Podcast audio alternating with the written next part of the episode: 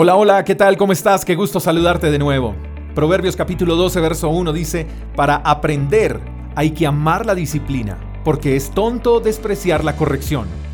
Uno de los significados que Internet arroja en cuanto a disciplina es que la disciplina es un conjunto de reglas de comportamiento para mantener el orden.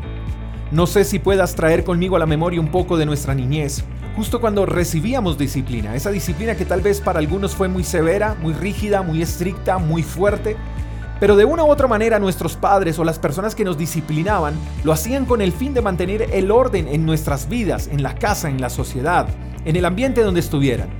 Algunos de nosotros podríamos coincidir que esa disciplina recibida, aunque en el momento de recibirla era irritante y la considerábamos como injusta o innecesaria, al final no era tan injusta y sí que fue necesaria. Hoy muchos incluso agradecemos por esa disciplina. Muchos adultos hoy en día piensan que esta generación carece de disciplina y puede que sí.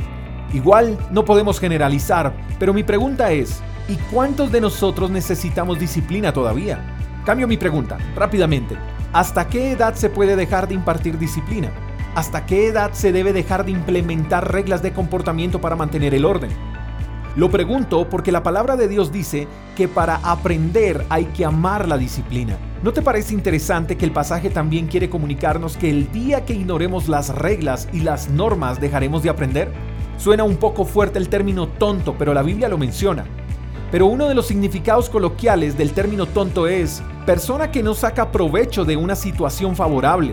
Entonces quisiera implementar este concepto a lo que la Biblia nos quiere decir con el término tonto.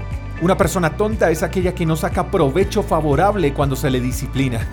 wow, ¿no, ¿no te parece una excelente definición? Una persona tonta es aquella que no saca provecho favorable cuando se le disciplina. Entonces creo que la Biblia está siendo clara en enseñarnos que no debemos ignorar la disciplina, debemos amar la disciplina, no podemos verla como algo malo. Al contrario, la disciplina es una demostración de amor, por eso Dios dice que Él al que ama disciplina. Y si Dios lo hace con nosotros, pues debemos valorar también la disciplina que recibimos de nuestros padres o de nuestras autoridades. Mi querido amigo, la disciplina nos hace mejores personas, así que hay que aprender a ver la disciplina como un recurso valioso de formación. Te mando un fuerte abrazo, espero que tengas un lindo día, hasta la próxima. Chao, chao. Gracias por escuchar el devocional de Freedom Church con el pastor J. Echeverry. Si quieres saber más acerca de nuestra comunidad, síguenos en Instagram, arroba Freedom Church Call. Hasta la próxima.